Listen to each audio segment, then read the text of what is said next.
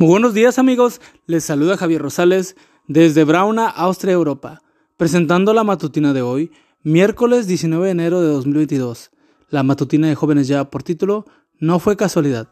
La cita bíblica nos dice, Te cubrirá con sus alas y bajo ellas estarás seguro. Su fidelidad te protegerá como un escudo. Salmos 91.4. Temprano en la mañana aquel miércoles 19 de mayo de 1933, ella inició los preparativos para regresar a Colombia desde Panamá. Ya es suficiente, se dijo, debo regresar. Pensó en sus familiares y en sus dos hijos. Se imaginó caminando por las calles de su pueblo.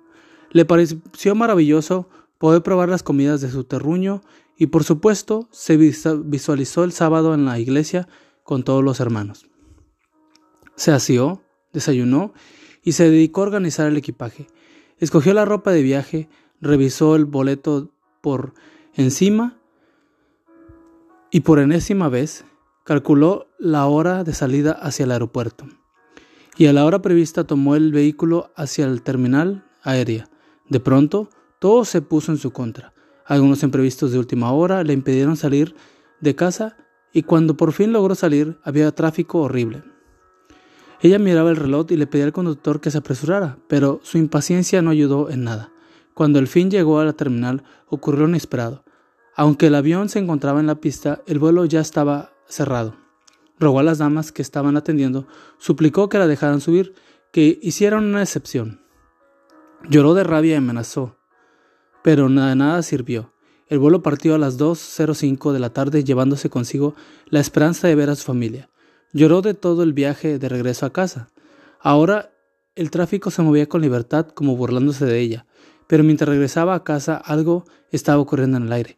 El piloto reportó que se encontraba en Ave Jorral e inició el descenso hacia el aeropuerto de destino, pero en realidad se encontraba en otra localidad.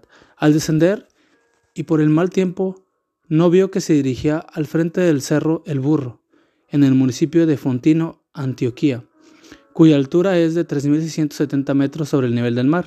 El avión chocó de frente contra el cerro a unos 3.567 metros de altura.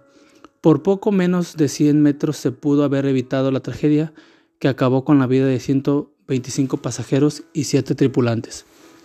¿Cuántas veces nos ha demostrado Dios que en la vida de sus hijos no existen las casualidades? Dios desea que sepas hoy que Él está al control de tu vida y de cada uno de nosotros encomiéndate a Él y confía en su dirección. Y amigo y amiga, recuerda que Cristo viene pronto y debemos de prepararnos y debemos ayudar a otros también para que se preparen, porque recuerda que el cielo no será el mismo si tú no estás allí. Nos escuchamos hasta mañana. Hasta pronto.